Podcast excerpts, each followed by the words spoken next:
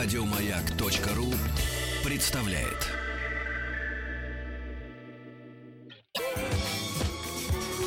По заказу Гостелерадио. Семидесятники.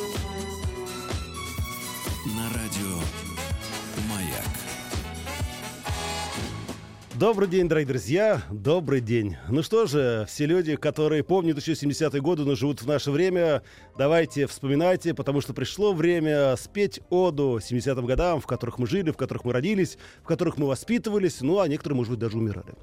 А напомню, что все ваши воспоминания приходят к нам наши коллекторские службы. Это смс-портал 5533. Все сообщения сейчас слово «Маяк». Форум радиомаяк.ру. Телефон прямого эфира 728-7171. Код город Москвы 495. И, конечно, WhatsApp плюс 7 967 103 5533. Сегодня э, наше воспоминание 70-м годам мы посвятим спорту. Потому что без спорта, как говорят, ни туды и ни сюды. Безусловно, были, конечно, нормы ГТО, была физкультура два раза в неделю, стометровки, были, конечно, прыгалки, резиночка, классики, рогатки, войнушка, самопалы, тарзанка, ножички. Все это было.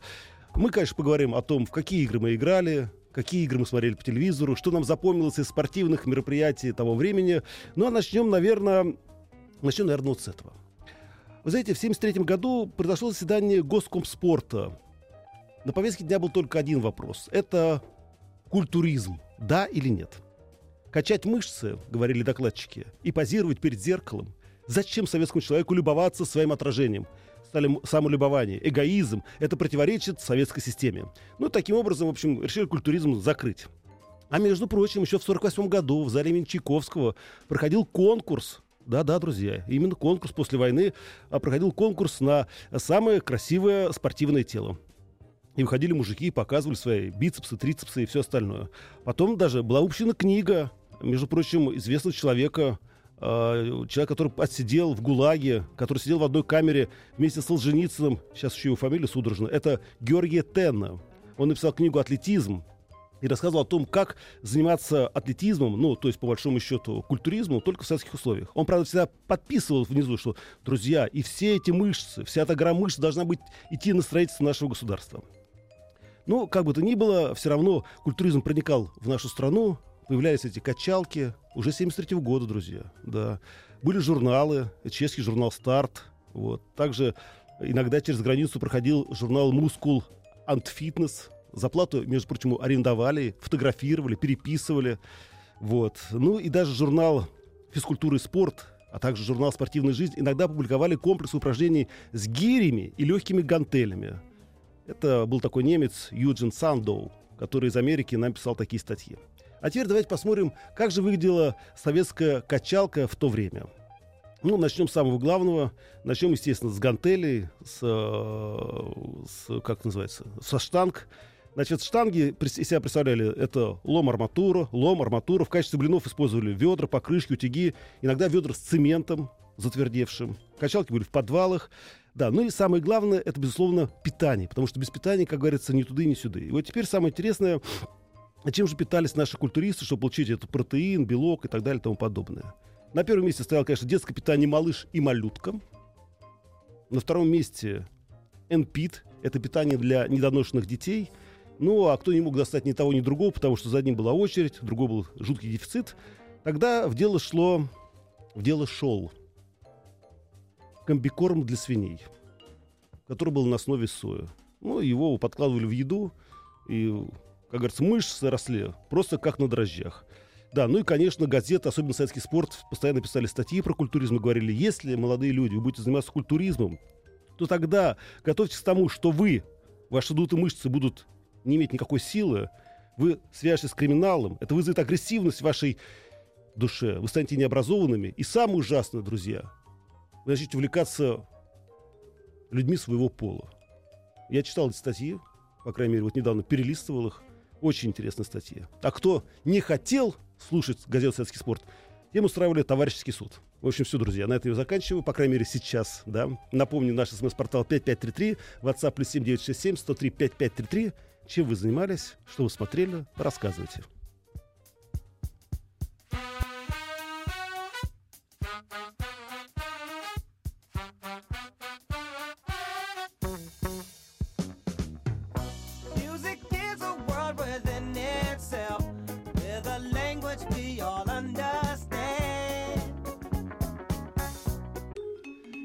Итак, дорогие друзья, давайте продолжать дальше вспоминать 70-е годы и самое главное вспоминать про наш советский спорт.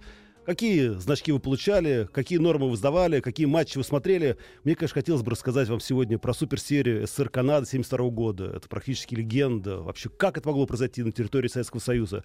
Конечно, мне хотелось рассказать про Льва Яшина, который в 1972 году ушел на пенсию, да. Но мы поговорим об этом чуть-чуть позже, в том смысле, что у нас еще будут программы, посвященные спорту 70-х годов. А пока я вам расскажу про другое. Да, вы пишите письма. СМС-портал 5533, все сообщения сейчас слово «Маяк», форум, радиомаяк.ру, телефон прямого эфира 728-7171, код города Москвы 495 и, конечно, WhatsApp плюс 7 967 103 5533. Дело в том, что большой спорт — это не только чемпионство, это не только рекорды, но это еще большая любовь. Дело в том, что многие спортсмены все-таки, несмотря на напряженную ситуацию на стадионе, в жизни, иногда успевали не только ставить рекорды, но и создавать семью.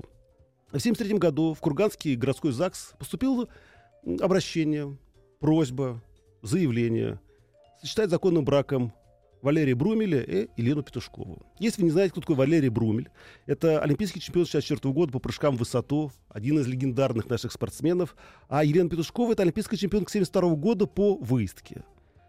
К сожалению, тогда карьера Брумель уже была на закате, вот, у него была травма, он попал в автокатастрофу в 65 году, и несмотря на то, что продолжал выступать, был инвалидом второй группы. Первый брак у него распался, а там остался сын.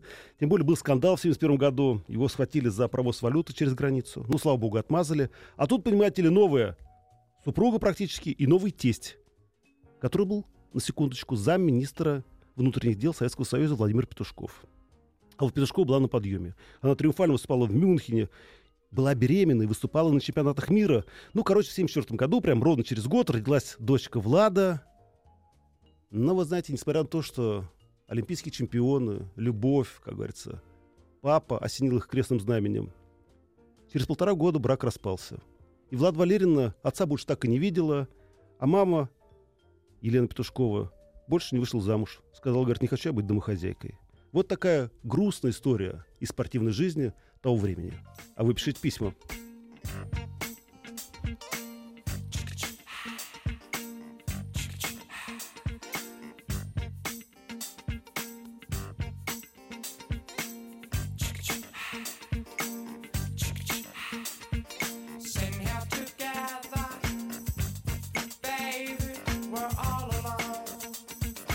Друзья, продолжается наше воспоминание. Сегодня 70-е годы. Сегодня мы говорим о спорте. Милости просим. СМС-портал 5533. Все сообщения сейчас слово «Маяк». Есть форум радиомаяк.ру. WhatsApp плюс 7 967 103 5533. Ну и, и что-то еще есть. Я забыл уже. Так, у нас телефонный звонок. Алло, здравствуйте. Здравствуйте, Здравствуйте. дорогой мой маяк. Здравствуйте. Как вас зовут? Ваш слушатель Артамонов Юрий Анатольевич, врач. Здравствуйте, Юрий Атамонович. Ой, Вы- да. Нет, не Артамонович, Да. а Артамонов. Извините, да, Вы Юрий. знаете, вы Да. всегда задеваете сердце. Почему? Потому что вы сказали про Брубеля, а я дежурил в это время в институте Склифосовского, когда его привезли. Это после аварии? Вот когда, да, после, когда после э, мотоцикла. Да-да-да-да. Да, и вы знаете, я хочу только одно сказать. Я не про себя, ничего. я Не-не-не-не. хочу сказать про удивительного человека, которого сейчас уже нет на свете, который спас ему ногу, а в это время дежурил. Это, Брубелю повезло! Так. А вы знаете, что есть в несчастье есть счастье, согласны? Да, согласен, конечно. Вот, и вот, э, не вдаваясь в детали, по всем канонам ему должны были оттяпать ногу. Ой-ой-ой. Оттяпать. Абсолютно. Потому что по- она была все, все, абзац. Мгм. А в это время дежурил Кучеренко, хирург. Вот не знаю, может, да сейчас никого уже не осталось. Тех, кто А были что он сделал? А, Слушайте, он, а он спас ногу. Он оставил Молодец. ее. Что он сделал, я не знаю, но я хочу только одно сказать, чтобы уже не отнимать эфир. Вы знаете, мне повезло в институте Склифосовского. Я работал несколько лет там, до аспирантуры. Мгм. Вы знаете, я застал тех, там кто еще, э, вот, нянечек, например, послевоенных. Да, те, которые Да, выхаживали. да, да, вы знаете, это, и, и профессура еще, которая была, вот вы знаете, войну прошла. И вы знаете, Отлично. А Кучеренко я, знаете, чем вспоминаю? Вот вы не, не отгадаете. Нет. Это человек, который, в моем понимании, сделал мат цензурным и великолепным. Знаете, как он оперировал и Юрий, матерился? да, я, я, я вам догадываюсь, как это было, но давайте все-таки... всё, пока, да, пока, спасибо пока. большое, всего доброго. Да, какая необычная история, надо же, а. Ну что же, давайте и дальше вспоминать спортивные события того времени. Есть кто не помнит, именно 17 июня 1976 года состоялось открытие Монреальской Олимпиады. Да, 70 тысяч зрителей. Во главе угла Елизавета II. Махнул платочком, говорит, давайте, начинайте Олимпиаду. Прямая трансляция, весь мир смотрит, да. В самый разгар вечеринки на поле выбегает мужчина в бороде. Больше на нем, больше на нем ничего не было. И рванул к центральной, понимаете, трибуне. Вот весь мир это увидел, весь мир. Кроме Советского Союза. Потому что, слава богу, у нас прямая трансляция всегда шла с задержкой. И когда все увидели эту голую задницу, подумали, надо срочно его вырезать. И вырезали. Вот так. Вот так мы не увидели этого нудиста на открытии Монреальской Олимпиады. Хватит. Да.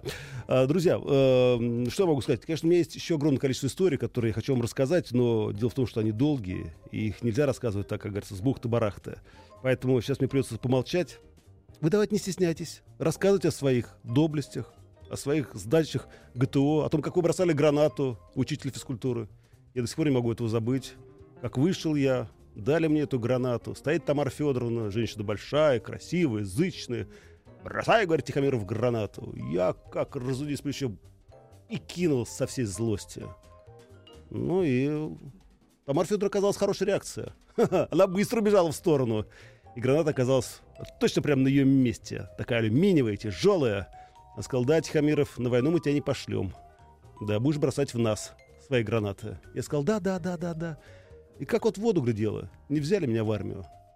Друзья, все остальные воспоминания сразу после новостей. Пишите, звоните. СМС-портал 5533. Все сообщения часто «Маяк». Есть форум радиомаяк.ру и WhatsApp плюс 7 967 103 5533. По заказу Гостелерадио. Семидесятники. На радио «Маяк». Итак, дорогие друзья, в студии Вадим Тихомиров, и мы продолжаем дальше вспоминать 70-е годы, все спортивные достижения. Присоединяйтесь к нашему разговору. Присоединяйтесь. Телефон прямого эфира 728-7171, код города Москвы 495. СМСки приходят на номер 5533. Все сообщения сейчас слово «Маяк». И есть WhatsApp, плюс 7 967 103 5533. Ну, я теперь понял, зачем вам WhatsApp. Стоит статуя, да, в лучах заката то Тихомиров бросал гранату. Спасибо большое за эти теплые проникновенные стихи. А, Привет, отец. Здравствуй, сынку. Надеюсь, ты уже взрослый, тебе не нужно алиментов. Так, а у нас телефонный звонок. Алло, здравствуйте, слушаю вас. Алло. А, Здравствуйте, Здравствуйте. если это вы меня слушаете. Да-да-да, вас, да. Как вас зовут? Нижний Новгород это. Меня зовут Игорь Маркович. Здравствуйте, Игорь Маркович. А, Вы знаете, ваши воспоминания, значит, навели мои памяти. Какие? Вы знаете, во-первых, по-моему, вот все вспоминают 72 год, и это супер серию по хоккею. Да, СССР Канада. Да, но я не буду повторяться, но у меня в голове очень отложилось такой э, факт спортивный. Олимпийские игры 72 года в Мюнхене проходили. Да. И был финальный матч по баскетболу СССР США. Так. И, значит, э, наши проигрывали. Э, Была разница всего э, од- одно очко. Угу. И матч прекратился. Вот. А потом там что-то остановили, там начали смотреть секундомеры. И, значит, э, восстановили там все. Оказалось, что осталось 3 секунды. Ничего себе. И за эти 3 секунды, значит, э, от нашего кольца к ихнему кольцу был совершен дальний бросок. И, по-моему, Сергей Белов закатил Молодец. и Молодец. все. И наши стали олимпийскими чемпионами по баскетболу. По-моему, это было первый и последний раз. Спасибо большое это, за это было. А вот извините еще, вы поговорили про гранату, Да, а в то время, значит, все сдавали э, нормы ГТО. конечно. И вот у нас на предприятии все отнекивались, отнекивались, потом всех посадили э, в машины и привезли в центр города тогда, город Горький, на стадион Дворца пионеров, по-моему. Угу. Ну, все были, слушайте, в рабочей одежде, да в то время женщины ходили нормально, в юбке, в платьях. Конечно, это Но это было сейчас, да. где-то весной. И чем закончилось все? Ну вот, и, значит, первый был забег на 60 метров, побежал начальник и главный инженер. Я не знаю, главный инженер, на- начальник, наверное, засмотрелся и упал. Все отвернулись, но немножко... А потом второй случай такой, вот про гранату. Значит... эм, Вот так, э, каких-то у очень много э, историй. У нас был инспектор отдела кадров и главный бухгалтер. Они немножко ссорились. И инспектор отдела кадров взяла гранату. Ну, слушайте, никто же ее... И она так бросила, что граната упала около главного бухгалтера. Главное, не разорвалась. Спасибо вам большое за эти воспоминания. Кстати, матч судил Томас Бах. э, вот этот матч баскетбольный. Слушайте, друзья, ну у меня тоже есть небольшое воспоминание. Оно достаточно жестокое. Дело в том, что мы вот сейчас говорим постоянно, да, о спортивных мероприятиях, что вот там допинговый скандал, тут допинговый скандал. А между прочим, 70-е годы тоже были допинговые скандалы. Вы знаете, э, это изобретение родилось в Восточной Германии. Дело в том, что они были крупные специалисты в этой области. Так вот, врачи Восточной Германии, то есть ГДР, они называли это «золото Фауста», или, проще говоря, аборт-допинг. На основе опытов было доказано, что если спортсменка перед стартом слегка беременна, то у нее происходит гормональный взрыв, и пик приходится на 9-10 неделю. Если она будет выступать, то она будет выступать отлично, особенно если плод мальчик. Вот. Потом получала медали, ну, а далее, вот, как говорится, тут, как говорится, по вкусу. Или спортсменка могла сделать аборт, или стать счастливой матерью. Это тут, как говорится, на выбор было. Самое интересное, что когда это поняли, был срочно введен тест на гормоны. Если количество андрогенов, это мужских гормонов, было увеличено, спортсменку могли снять соревнования. Вот. Пришлось это как раз э, на середину 70-х годов. И тогда был выдвинут новый лозунг. Лучший допинг для спортсмена – это любовь. Ну, об этом поговорим как на следующий раз. У нас что, телефонный звонок еще один? Давайте послушаем. Алло, здравствуйте. Здравствуйте. Здравствуйте, да. Как вас зовут? Меня зовут Марина, я сейчас живу на Кубани, но в 72 году, э, в 70-е годы, я проживала в Ульяновской области, в городе Димитровград. И вот я хочу немножко рассказать о том, как у нас физкультура проводилась э, Так. в школе в то время, в советское время. Вот его все ругают, а я считаю, что это было великое время, потому что комплекс ГТО и программа э, по физкультуре, которая существовала тогда в школах, она давала такое развитие детям, начиная с детского сада и кончая э, э, институтами. Скажите, даже. Я сама какие, вообще- да, какие вы сдавали нормативы и что у вас получилось? Нет, ну я-то сдавала все на золотой значок ГТО, естественно. На Потому что я золотой? занималась легкой атлетикой, и М. у нас очень много занималось ребят легкой атлетикой, потому что в нашем маленьком городке на 100 тысяч жителей было очень много детских спортивных школ. И когда проводилось первенство по легкой атлетике среди э, школ города, у нас фактически участвовали все легкоатлеты. И я как сейчас помню, как нашу сборную нашей 17-й школы приглашали к директору школы, и она настраивала нас на победу. Это было так ответственно, это было так здорово. У меня мурашки бегали, когда я сидела у нее в кабинете. И мы выходили на первенство школы, школ города по легкой атлетике, заряженные просто, я не знаю, Позитивом, как да? на Олимпийские игры. Да. Понятно. И у нас даже по толканию ядра проводились соревнования. Там Боже и мой. все беговые виды, прыжковые, еще и толкание ядра. Спасибо и еще большое. да. один такой момент, вот Да. один был, я просто хочу заострить. Вот, например, лыжи проводились у нас так. У нас спаивались уроки физкультуры. У нас была школьная база лыжная. И я тогда в первый раз одела ботинки лыжные на себя. И нас выводили в лес. И брос- тренеры по- да. и учили нас ходить на лыжах. Не просто кататься с горок, а учили ходить, тормозить, Ну да. плугом и так далее. Понятно, То спасибо вам большое. Я вижу по серьезно? вашему голосу, что вы очень спортивная. Всего доброго, до свидания. Все остальные воспоминания сразу после небольшой паузы.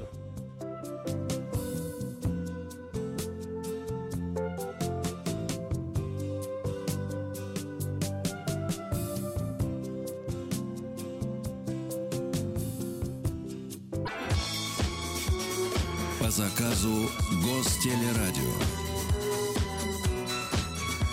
Семидесятники. На радио Маяк. Слушайте, друзья, осталось немного времени. Мы вспоминаем 70-е годы, спортивные достижения. Тут пришло письмо. Вы знаете, говорит, кстати, недавно узнал в том, что, о том, что баскетбольный матч, а мы говорили о мюнхенском баскетбольном матче на Мюнхенской Олимпиаде в 72 году, судьей-хронометристом, который и заметил те три секунды, был Йозеф Блаттер. Надо же. А я думал, что это шутка. А, кстати, если говорить об Олимпиадах, вы знаете, в 76 году поразил всех наш фехтовальщик, э, советский спортсмен Борис Аниченко из Киева. А на второй день Олимпиады, когда он вышел на, как у них этот, ну, на подиум, да, где они там своими шпажками колят друг друга, он придумал хитроумный, хитроумное приспособление. Присоединил его к электрической цепи, ну, потому что шпага, когда фиксирует укол, она посылает электрический сигнал, да, на лампочку. Ну и, короче, судьи засчитывали уколы, которых на самом деле не было. Обман быстренько раскрылся, спортсменов дисквалифицировали, ну и советская сборная не получила, естественно, золотых медалей. И сейчас я вам расскажу еще одну историю, которая действительно в свое время потрясла всех. Дело в том, что в 1978 году Анатолий Карпов должен был в очередной раз бороться за шахматную корону. Бороться он должен был с Корчным. Вы знаете, был такой тоже шахматист Виктор Корчной, бывший гроссмейстер СССР, потом он сбежал на Запад. Ну и тут, как как говорится, дело было чести. Надо было победить этого Виктора Корчнова. Вот просто, вот, как говорится, кровь из носа. Говорит, Толя, Толя, давай, победи, победи. Ну, короче, начинается матч. Вот. В этот момент Виктор Корчной видит в четвертом ряду неприятного мужчину советской наружности, который в упор смотрит на него. Он наводит справки, выясняет, что это, что это оказывается психолог Владимир Зухарь. Он говорит, так, друзья, он меня гипнотизирует. Уберите его отсюда. Короче, начинается постоянное дергание, постоянные пересуды, письма. Значит, говорят, уберите, его не убирают, уберите, не убирают. Короче, отсадили его на седьмой ряд, потом он опять сел на четвертый ряд. Тогда Корчной начал надевать очки зеркальным напылением, чтобы не видеть, как говорится, эти подлые глаза. В общем, начинается черт знает что. В конце концов, Виктор Корчной не выдерживает и приглашает в зал к нему приезжают из Америки два йога. Стивен Двайер и Виктория Шепард. И приходят они, кстати, в зал. Садятся тоже на четвертый ряд в оранжевых этих своих кимоно. Или как сари. Что у них там? Ну, в общем, короче. И тоже начинает упорно смотреть на Карпова. Короче, дело кончается тем, что Карпов пишет письмо. Их вначале выгоняют из зала, а потом их выгоняют из Багио. И они договариваются с Корчным, что давай сделаем так. У тебя не будет твоих сектантов, а у меня не будет моего гипнотизера. И вот наступает 17 октября, а счет 5-5. Вы понимаете, да? Как говорится, счет идет на секунду. И вдруг в четвертом ряду опять появляется гипнотизер Зухарь. Как вы думаете, чем все закончилось? Правильно. Корчной проиграл. И Карпов стал чемпионом мира. Вот после этого и верь или не верь гипнотизерам, экстрасенсам. Друзья, на этом я сегодня заканчиваю воспоминания. Вы готовьте свои. Завтра опять встретимся в то же самое время, да, и будем рассказывать о нашей жизни в 70-х годах. Пока. Еще больше подкастов на радиомаяк.ру